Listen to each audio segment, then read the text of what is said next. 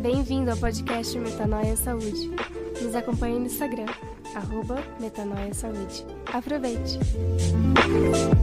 Shalom, eu sou o Dr. Aldrin Marshall. E eu sou a Cristiana Toledo.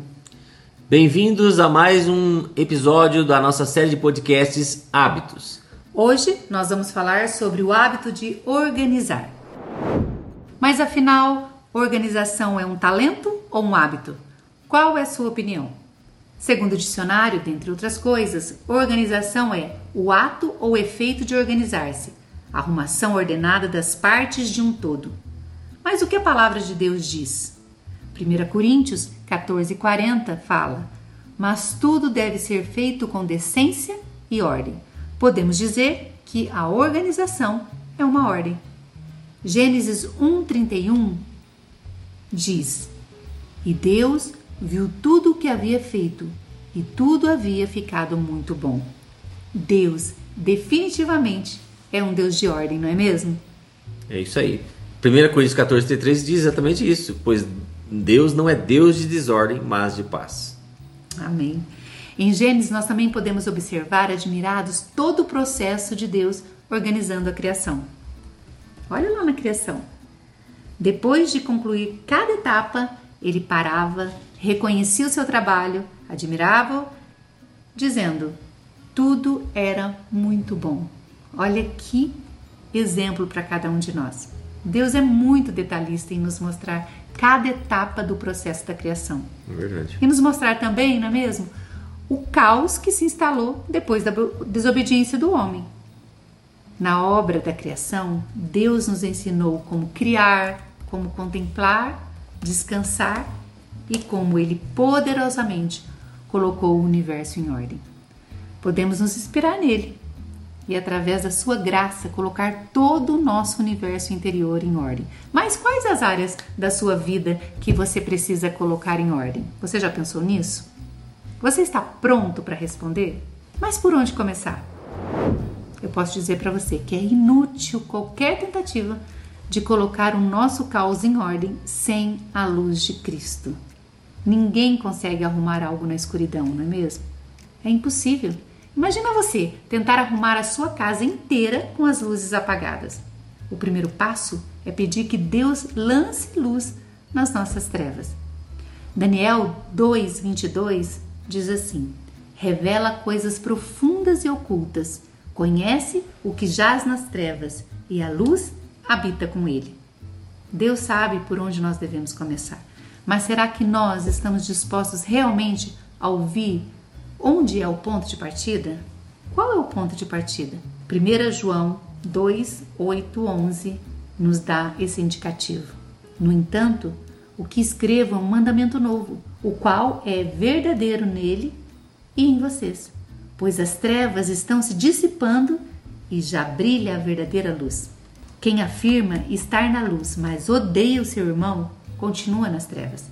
Quem ama o seu irmão permanece na luz e nele não há nenhuma causa de tropeço. Mas quem odeia o seu irmão está nas trevas e anda nas trevas. Não sabe para onde vai porque as trevas o cegaram. Quero deixar um breve testemunho para vocês. Muito antes de eu trabalhar com consultoria, eu ajudava as pessoas da minha família, da minha casa, dando dicas de decoração para familiares, amigos, que me pediam assim carinhosamente.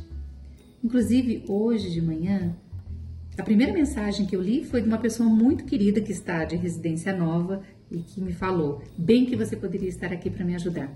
Eu ouvi muitas vezes isso, porque eu gostava realmente tanto de limpar, organizar, como decorar. Foram tantas experiências em ajudar as pessoas a organizar e arrumar suas casas que eu percebi que o exterior expressa muito o que está dentro das pessoas. Quantas vezes eu ouvi choro de pessoas organizando as suas coisas? Umas porque estavam abrindo mão de coisas que precisavam deixar ir, outras porque estavam abrindo mão de coisas que acumularam durante anos. Você está disposto realmente a começar um processo de mudança na sua vida, na organização da sua história? Você está disposto a deixar a luz de Deus entrar na sua casa física e emocional e lançar luz sobre a escuridão? Será que você está disposto a dar este primeiro passo? E eu quero dizer para você que o primeiro passo já é a caminhada. Se você respondeu sim, eu quero, eu quero dizer para você que Deus pode ajudar você a entrar em compartimentos escuros do seu coração e da sua casa. Abrir a janela, sabe? Abrir muito a janela, deixando a luz entrar naquelas áreas do seu coração que precisam ser mudadas, ser transformadas. E também áreas da sua casa que precisa da luz realmente. Então você pode deixar essa luz entrar dentro de você e na sua casa. O que nós estamos propondo aqui é uma organização não só fora, não só na sua mesa, não só no seu escritório, é, na sua casa, nos seus armários, mas dentro de você, porque eu posso dizer que qualquer mudança ela mexe muito com o nosso interior. Em 2 Samuel 22, 29 diz: Tu és minha lâmpada, ó Senhor, o Senhor ilumina minhas trevas.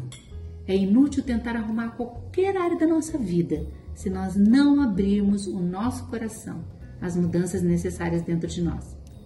Salmo 107, 14 diz assim: Ele os tirou das trevas e da sombra mortal e quebrou as correntes que os prendiam. Ali na cruz, Jesus pagou um preço pela nossa liberdade. Nós somos livres. Agora, nós precisamos aprender a viver a liberdade já decretada. E em Eclesiastes 2:13 diz: Percebi que a sabedoria é melhor que a insensatez, assim como a luz é melhor do que as trevas. Após o primeiro passo que você der, você pode ter certeza que você vai começar a perceber que insensatez mesmo é ser livre, mas manter uma parte do nosso coração em um cativeiro, no qual nós mesmos somos o nosso próprio carcereiro. Quem você precisa perdoar, amar, abrir mão antes de começar uma mudança significativa na sua vida? Muitas mudanças estão por vir, mas primeiro você precisa olhar para dentro de você e perceber as mudanças internas que vão gerar uma mudança não só dentro de você, não só à sua volta, mas na vida das pessoas que convivem com você e que se aproximaram de você de alguma forma. Quando eu era criança, havia um corinho, né? Eu sou da época do corinho, né? e ele dizia exatamente isso que está falando assim: Deixa a luz do céu entrar, deixa a luz do céu entrar, abre bem a porta do teu coração, deixa a luz do céu entrar. Né? E você falando isso, como a gente sai para o sol, abre a janela aí da nossa casa, né? E o sol entra e ajuda a eliminar aquele cheiro de bufo, ajuda a melhorar aqueles cães escondidos, né? O sol da justiça, quando nós abrimos a porta do nosso coração, né? Jesus diz que estou à porta e bato, então ele também vai fazer com que todas as situações que a Cristiana acabou de falar sejam tratadas e sejam restauradas. Bom, e é claro que eu não poderia deixar de comentar com vocês quais são os benefícios que a organização vai trazer para a sua saúde. Um estudo publicado em 2010 mostrou que mulheres que descreveram suas casas como desorganizadas, elas estavam mais deprimidas, cansadas e tinham níveis mais altos de cortisol. Lembra, cortisol é o hormônio de estresse, aquele que prepara você para viver o seu dia. Ele é fundamental para o seu organismo, mas quando está fora do eixo, ele vai trazer alterações, vai trazer prejuízo para o seu organismo. Né? Então, elas tinham níveis mais altos de cortisol do que aquelas mulheres que tinham suas casas organizadas. Um outro estudo publicado em 2013 por pesquisadores da Universidade de Minnesota, nos Estados Unidos, descobriu que pessoas que trabalhavam em um espaço limpo por 10 minutos tiveram duas vezes mais chances de escolher uma maçã, ou seja, um lanche saudável, do que uma barra de chocolate. Por quê? Porque desordem é estressante, é estressante para o seu cérebro. Então, quando você está estressado por causa do ambiente desorganizado, você vai buscar você, o seu cérebro busca, recorre, ele recorre a mecanismos de enfrentamento. Né? Ele come demais ou come alimentos mais calóricos, porque é uma forma de reagir aí ao perigo que ele acha que está acontecendo. É igual você falou aquele dia, né? Quando você está estressado, você não abre a geladeira e fala, eu quero comer um brócolis. Você vai buscar a energia pronta, né? Exatamente, exatamente. E, ó, e um outro artigo publicado pela Universidade de Bolonha ele mostrou que pessoas organizadas são mais propensas a aderir a um programa de exercícios. Elas o fato de ser organizado melhora seu progresso no exercício físico e elas normalmente vão fazer uma planilha de treinos e isso vai então fazer com que elas possam acompanhar a sua evolução, né? E além disso, quando você é, faz essa anotação, os pesquisadores notaram que você vai ter um estímulo a mais para continuar nessa rotina de treino. Segundo um artigo publicado em 2011 pelo Journal of Neuroscience, mostra que a desorganização afeta essa capacidade de se concentrar. Quando você observa, o seu cérebro observa diversos objetos em seu lugar, vai interferir na capacidade do cérebro de processar essas informações.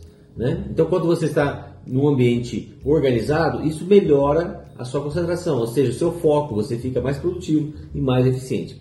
E, para finalizar, um estudo mostra que quando você é organizado, você dorme melhor. Né? Olha que coisa! E o estudo é, foi muito interessante porque mostrou um dado assim que às vezes passa batido, né? Hum. Muitas vezes nós ouvimos alguns argumentos aqui para que, para que eu vou arrumar a cama se eu vou usá-la durante a noite? Pode deixar desorganizado mesmo, pode deixar hum. bagunçado. Olha o que o artigo dizia: pessoas que arrumam suas camas todas as manhãs têm 10% mais chances de relatar uma boa noite de sono e 75% alegaram que dormiram melhor quando os lençóis estavam limpos. Dessa forma, organize sua cama, porque essa vai ser uma garantia ou pelo menos um fator a mais para que você tenha uma noite de sono relaxante e um sono de qualidade. Será que é por isso que você dorme bem? Com certeza esse é um dos fatores mais importantes aí para uma qualidade de sono muito boa. Vamos para uma listinha rápida com dicas fáceis. Primeiro, recrute um amigo. Convide um amigo para estar com você ou simplesmente para te monitorar, para te dar assistência. É muito bacana quando você compartilha com alguém aquilo que você vai fazer. Essa pessoa vai te apoiar, essa pessoa vai estar com você ali naquele momento que você de repente está um pouco desanimado, ela vai te encorajar. Então recrute um amigo para ser um encorajador e que você possa ser um encorajador dele também. Depois, faça uma lista daquilo que você quer mudar. Quais são as tarefas que você precisa fazer na sua casa para organizar? Ou seja, na sua casa, no seu escritório, na sua vida ter uma agenda, uma programação. Existem tantos aplicativos né, que, que, a gente pode baixar no celular que nos ajudam a fazer Sim. uma agenda ali para organizar a nossa vida. Uhum. Eu sempre dou uma dica de você começar organizando uma gaveta que você usa todos os dias. Por quê? Se você usa todos os dias, essa gaveta vai ser um lembrete todos os dias de que você está em mudança. Então, eu acho muito bacana essa dica e as pessoas me dão um feedback que vale a pena. Prometa a você uma recompensa. Todos nós precisamos ser recompensados, né? Uhum. Qual é a recompensa que você pode oferecer a você por estar fazendo esse trabalho, que a princípio pode ser um trabalho pesado, mas ele vai te ajudar tanto, vai facilitar tanto a sua vida, não é mesmo? A organização é algo que nós podemos aprender no nosso dia a dia. Uhum. Imagina que você sempre esquece onde você colocou a chave, porque cada dia você coloca num lugar o seu cérebro trabalha com memórias, né? Então, um dia você coloca em cima da geladeira, outro em cima do fogão, outro no balcão, outro no, do, do lado da sua cama, num armário. Então, quando você tiver com pressa, você vai tentar lembrar onde você colocou e seu cérebro vai trazer todas aquelas imagens de onde você deixou, não é mesmo? E aí você vai ficar, meu Deus, onde está essa chave? Quando você coloca um lugar para cada coisa, você vai estabelecer um endereço. Por exemplo, a sua chave precisa de uma casa, um lugar que ela vai morar dentro da sua casa. Então, quando você precisar de uma chave, você vai exatamente naquele endereço procurar onde está. Cada coisa precisa ter o seu lugar determinado. Então, você vai determinar onde vai ficar cada coisa. Uhum. E aí, você vai fazer uma morada para aquilo. Aquilo vai ter um endereço. É tão fácil nós encontrarmos uma pessoa com endereço, não é mesmo? Com certeza. Se você estabelecer um endereço para todas as coisas que existem na sua casa, seja ele dentro de caixas, é, armários, né, balcões, se você colocar cada coisa no seu devido lugar, você vai facilitar muito a sua vida. E nós vimos também que uma coisa que rouba muito a nossa generosidade é a nossa falta de tempo. Se você tem todos os dias que procurar alguma coisa, você vai se atrasar.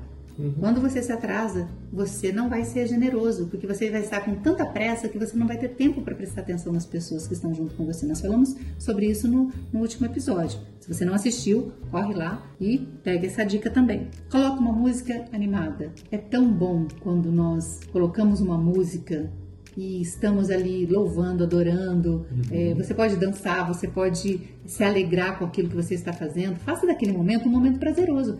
Por que é que tem que ser tão difícil e tão chato?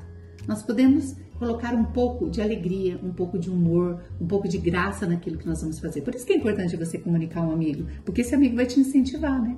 De repente, ele é um amigo que se compadece de você e vai arrumar sua bagunça junto com você. Eu amo arrumar bagunça, gente. Isso é uma coisa assim bem bacana de você solicitar ali ajuda e com certeza, se ele for realmente seu amigo, ele vai entrar nessa empreitada com você. Comemore cada resultado. Uhum. Não podia faltar essa dica, né? Uhum. Nós precisamos comemorar cada progresso que nós fazemos. Então, comemore mesmo. Se você organizou alguma coisa, é pequeno, para você parece que é quase nada, mas aquilo está no seu processo de mudança. E aquela pequena atitude que você fez naquele dia, arrumando, quem sabe, uma gaveta. Bom, espero que essas dicas tenham ajudado você de alguma forma, mas o mais importante em tudo isso é abrir o nosso coração e permitir que o Senhor organize as nossas bagunças. E eu quero encerrar com o versículo Romanos 12, 11. Nunca falte a vocês o zelo, sejam fervorosos do espírito, sirvam ao Senhor. Deus te abençoe. Deus te abençoe e até amanhã. Tchau.